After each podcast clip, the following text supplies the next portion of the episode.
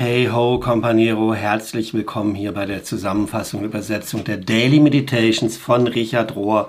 Wir sind in der Woche vom 28. November bis zum 4.12.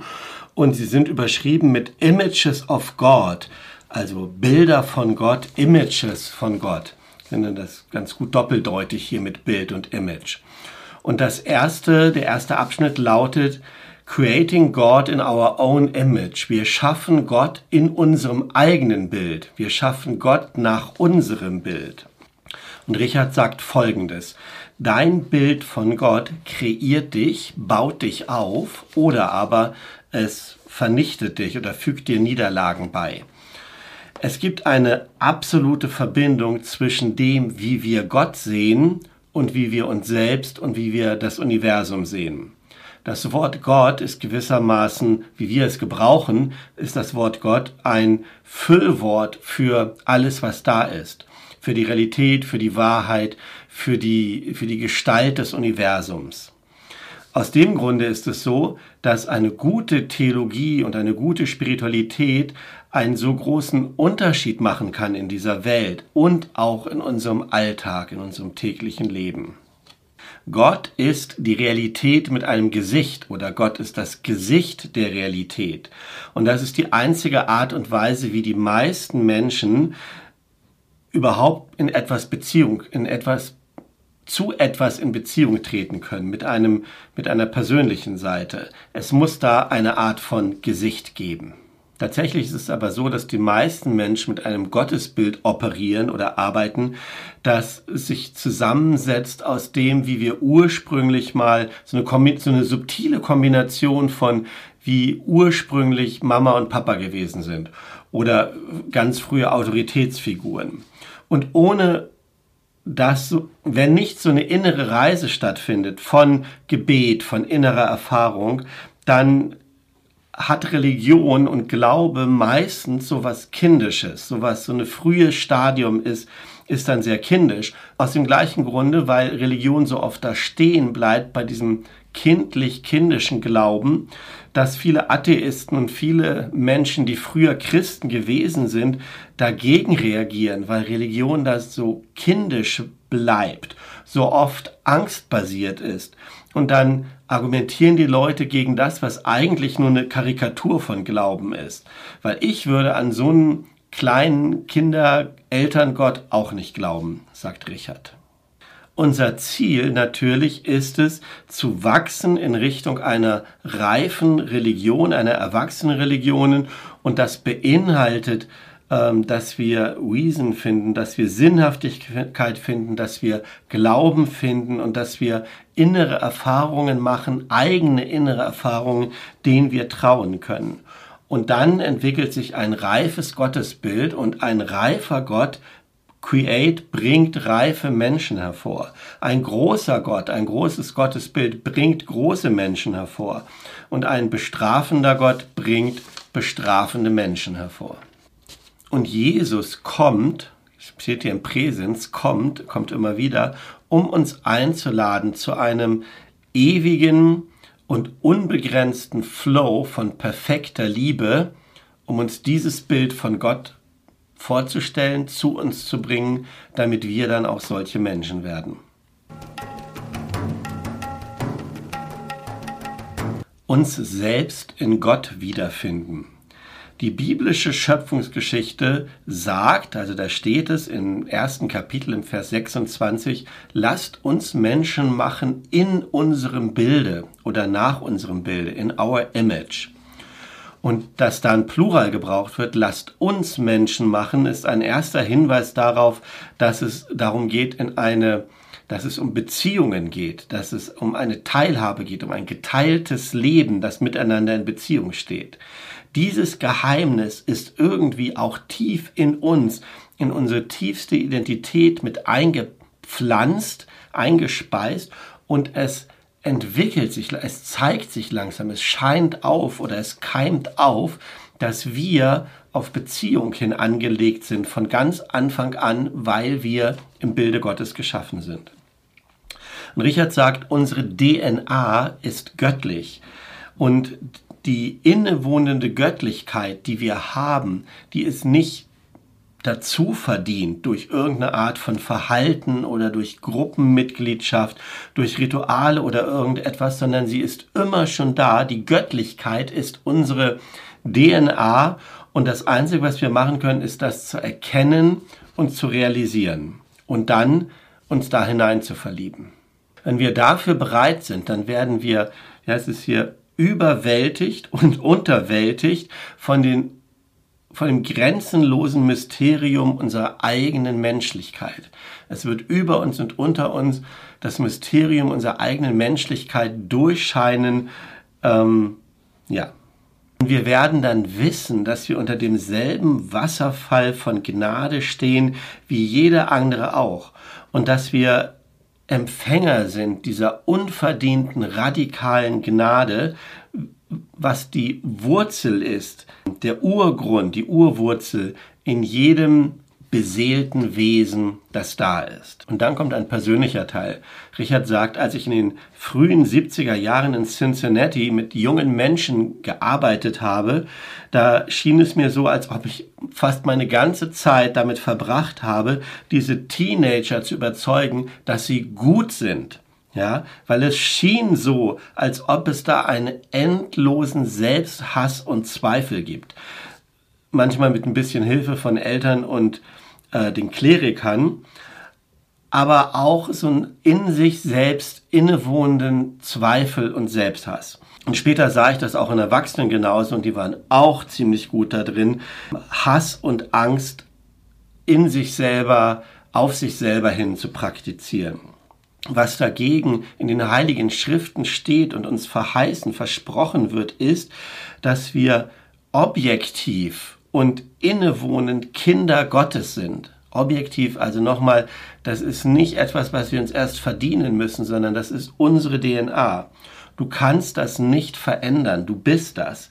Es gibt da keine psychologische Wertigkeit, wo du erst hinkommst, sondern es ist ontologisch, es ist metaphysisch, es ist substanziell diese Würdigkeit und Wertigkeit, die wir haben und sie kann nicht verdient werden und sie kann auch nicht verloren gegangen werden.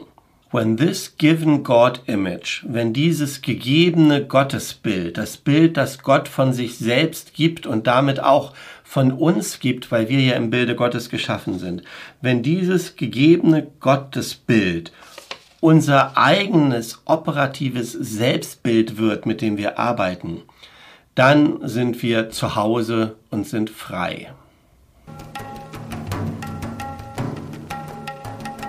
An welche Art von Gott glauben wir? Die Autorin und benediktinische Schwester Joanne Chittester, so heißt sie, reflektiert darüber, welche Auswirkungen verschiedene Gottesbilder auf uns haben. Und sie sagt, es ist nicht der Glaube an Gott, der uns entzweit oder auseinandersetzt. Es sind die verschiedenen Arten von Gottes Glauben, die wir selber wählen, an die wir glauben, die am Ende all diesen Unterschied und all diese Unterschiedlichkeit machen. Und sie führt dann so ein paar Beispiele auf und sie sagt, einige glauben an einen zornigen Gott und sie werden dann selber zornig als Ergebnis.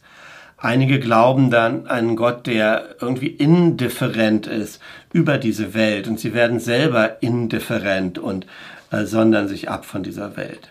Einige glauben, Gott macht, dass die Ampellichter immer grün werden, wenn sie kommen. Und dann werden sie so Kinder, so ein kindischer Glaube von so magischen Koinzidenzen, dass das alles irgendwie zufällig schicksalmäßig passiert. Einige glauben an einen Gott, der ähm, gesetzlich ist und der nur Brotkrümel über hat, spirituelle Brotkrümel. Und genau solche Brotkrümel und Gesetzlichkeiten haben sie dann in ihrem Leben. Und sie sagt dann, ich habe all diese Götter in meinem eigenen Leben kennengelernt. Denn, ich sag mal in meinen Worten, wir halten ja so oft unsere Bilder von Gott für Gott selber. Und in dem Sinne kann sie hier sagen, ich habe all diese Götter in meinem eigenen Leben kennengelernt. Und sie haben mich alle enttäuscht und betrogen. Ich habe in meinem Leben Gott gefürchtet. Ich habe Gott benutzt und gebraucht. Ich bin blind gewesen über Gott. Ich habe an Gott den Puppenspieler geglaubt, ich habe an Gott den großen Potentaten geglaubt, an Gott den Verfolger Und all diese Dinge habe ich in meinem Leben geglaubt. Und ich bin dann am Ende meines Lebens, eines ganzen langen Lebens, wo ich nach Gott gesucht habe, zu dem Schluss gegeben, zu dem Schluss gekommen, dass all diese Unterschiedlichkeiten von Gottesbildern mehr etwas über uns selbst aussagen und aus uns selbst herauskommen und dass solche Art von Göttlichkeit nicht groß genug ist, als dass ich oder irgendjemand anders wirklich daran glauben könnte. Dies ist eine der Wahrheiten, dass in unserer Konzeption, in unserer Konstruktion, wie wir Bilder von Gott konstruieren und an die wir dann glauben, dass darin der Kern unseres spirituellen Lebens liegt. Und sie sagt dann am Schluss und lädt uns ein zu einem prayerful inner work, das ein innere Arbeit von Gebet nötig ist, um zu entdecken, wie Gott wirklich ist. Dieser Gott, an den wir wirklich glauben, dass wir uns verbinden können, encountering mit dem true and living God, mit dem wahren und lebendigen Gott. Es scheint also ein Weg dahin zu kommen, aber es braucht einen inneren Prozess des Betens und Reifens. Gott ist jenseits von Geschlechtlichkeit. Richard sagt, ich muss uns alle einladen, to reclaim and honor, das Wiederentdecken und Ehren der weiblichen Weisheit, die oft qualitativ unterschiedlich ist von männlicher Weisheit. Und ich hoffe, von dem, was ich jetzt sage, diese Perspektive lädt dich ein, deinen eigenen inneren Erfahrungen zu trauen oder auch äußeren Erfahrungen mit dem göttlichen Femininen, dass du dem auch trauen kannst.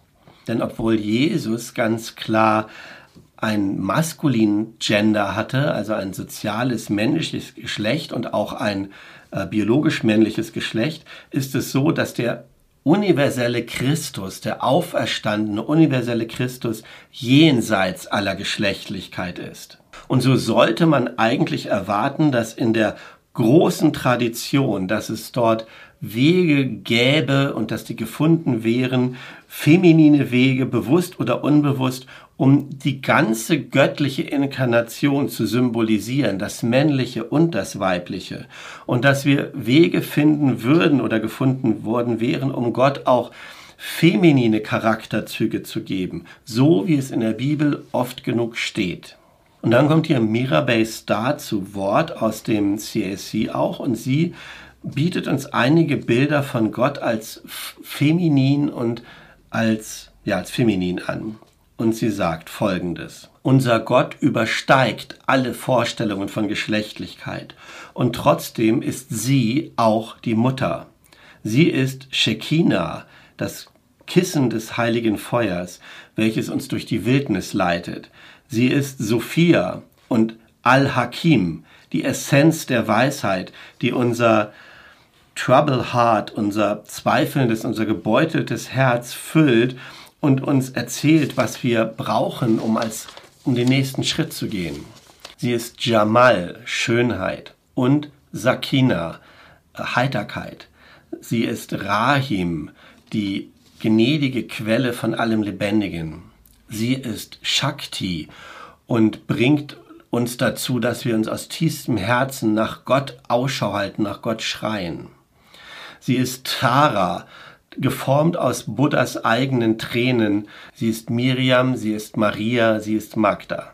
Und du fühlst dich ihr nahe, wenn du erschreckt bist, wenn du zitterst und wenn du aufgeregt bist. Und sie wird immer mit dir sein. Sie wird in der ersten Reihe sitzen und immer viel zu laut klatschen, wenn du irgendwas richtig oder gut gemacht hast.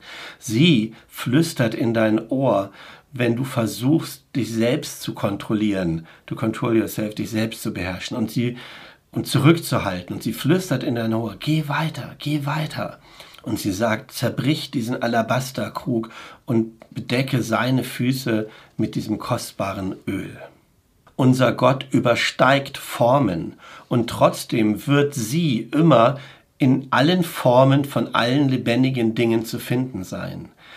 She animates all that is growing. Sie animiert, sie beeinflusst alles das, was wächst und was ausgesät wird, was geerntet wird, all das Fruchtvolle, all das, was roh und undomestiziert ist. Sie bewegt sich in Kreativität, in Schönheit und in Chaos. Sie atmet mit den Geburtsschmerzen der weiblichen Tiere. Sie atmet mit jedem ersten Atemzug eines jeden Neugeborenen. Und sie atmet mit dem letzten Atemzug von den alten Menschen. Sie ist die Leidenschaft der Liebenden, the passion of lovers. Und sie ist die dignity of the queen. Sie ist die Würde einer Königin. Gott ist präsent in allem. Jetzt im letzten Abschnitt kommt nochmal Richard wieder zu Wort. Und er sagt, der Zweck oder der Sinn von Gebet und von religiösem Suchen ist, dass wir die Wahrheit über die Realität sehen, dass wir sehen, was ist. Wir sollen sehen, was ist. Und an, auf dem Grund dessen, was ist, wenn wir das dann sehen, sehen wir, dass es immer das Gute ist. Die Grundlage von allem ist immer Liebe. Und hier, sagt Richard, ist ein Mantra, das wir den ganzen Tag über sprechen könnten, um uns daran zu erinnern. Und das geht so. Gottes Leben ist Leben in mir selber. Gottes Leben ist Leben in mir selber. Ich bin mir bewusst von dem Leben, das in mir lebt. Nochmal. Gottes Leben lebt in mir ich bin mir bewusst, dass das Leben selbst in mir lebt. Und er fährt fort, wir können nicht nicht in der Präsenz Gottes sein. Wir können nicht nicht in der Präsenz Gottes sein. Also wir sind immer in der Präsenz Gottes. Wir sind vollkommen umgeben von Gott. Sogar wenn wir jetzt, wenn ich das hier lese und wenn du diesen Podcast hörst. Und das ist nicht irgendeine neue New Age Idee, sondern es erinnert an diesen irischen Segen von St. Patrick, Gott ist unter dir, Gott ist vor dir, Gott ist hinter dir, Gott ist über dir, Gott ist in dir. Und sobald du einmal das Geheimnis siehst an diesem einen Punkt, sobald du einmal vertrauen kannst, dass dem Geheimnis vertrauen kannst, dass es in diesem kleinen Stück Ackerboden, in diesem kleinen Stück Erde wohnt, dass du selber bist, wenn du das siehst, dann kannst du es auch in anderen sehen. Wenn ich es in mir wahrnehmen kann, dieses Geheimnis des Lebens Gottes in mir, dann kann ich es auch in dir sehen. Und wir werden dann nach und nach fähig, das göttliche Bild zu sehen in uns selber, in allem anderen, in allen Dingen. Und am Ende wird es so sein, the seeing is one. Das Sehen ist eins, es ist eine vollständige Sicht. Und wie wir dann irgendetwas ansehen, ist so, wie wir alles ansehen. How we see anything, we will see everything. Wie wir etwas ansehen, werden wir alles ansehen. Und Jesus erweitert dieses Sehen noch in den, auf die soziale Sicht hinein. Können wir das Bild von Christus erkennen im geringsten von unseren Mitbrüdern und Mitschwestern, unseren Mitmenschen? Dies ist die einzige Beschreibung des, des letzten, of the final judgment, des Endgerichts, so steht es in Matthäus 25. Da steht nichts über die zehn Gebote, da steht nichts über Kirchenzugehörigkeit oder Gruppenzugehörigkeit, sondern es geht da nur um die einfache Fähigkeit zu sehen. Können wir Christus begegnen in den Nobodies, denen, die diese Erfolgsspiele nicht mehr spielen können? Können wir das in denen sehen, die uns nicht belohnen können, indem wir sie so sehen. Jesus geht noch einen Schritt weiter und sagt, schlussendlich sollen wir noch weiter sehen, we have to love and recognize, wir müssen lieben und erkennen das göttliche Bild sogar in unseren Feinden. Und er lehrt uns, Jesus lehrt uns, was viele Führungsgestalten, spirituelle oder andere Führungsgestalten niemals von ihren eigenen Leuten fordern würden. Aber Jesus lehrt uns das. Love of the enemy. Liebe deinen Feind. Auf eine logische Art macht das keinen Sinn, aber auf einer Seelenebene macht es absolut Sinn, weil in, in terms of the soul, in, auf, in diesen Belangen der Seele oder im Reich der Seele geht es darum, um alles oder nichts. Entweder sehen wir das göttliche Bild, das göttliche Image in allen geschaffenen Dingen Oder wir enden damit, dass wir nicht besonders gut sehen können. Es gibt sowas wie eine erste Epiphanie, eine erste Gottesbegegnung, eine Erstlingsfrucht, ein Anfang. Und dann wird der Kreis immer mehr erweitert und wir umarmen diese, diese Erweiterung immer mehr, bis es alles umfasst. Und das ist eigentlich die Kernbedeutung von einem ganzen und heiligen Leben, von einem ganzheitlichen heiligen Leben. Die christliche Vision ist, dass die ganze Welt ein heiliger Tempel ist. Wenn das wahr ist, dann sind unsere Feinde auch heilig. Wer sonst außer Gott könnte sie geschaffen haben? Und unsere Fähigkeit, to respect the outsider, den Außenseiter zu respektieren, ist vermutlich sowas wie der Lackmustest unserer Fähigkeit von wahrem Sehen. Und es hört auch nicht nur bei den menschlichen Mitgeschöpfen auf und bei unseren Feinden und bei den Geringsten. Es dieser Anspruch, dieses Sehen bewegt sich weiter zu Fröschen und zum Wasser und zu dem Weizen. Alles, alles wird verzaubert, wird heilig, wenn wir einmal angefangen haben, vollständig zu sehen. Ein Gott, eine Welt, eine Wahrheit, ein Leiden und eine Liebe. Und alles, was wir tun können dazu, ist to participate and to enjoy, teilzunehmen und uns zu freuen, es zu genießen. Und ich liebe das immer, die Christen zu fragen, warum sollte irgendjemand von uns davor Angst haben?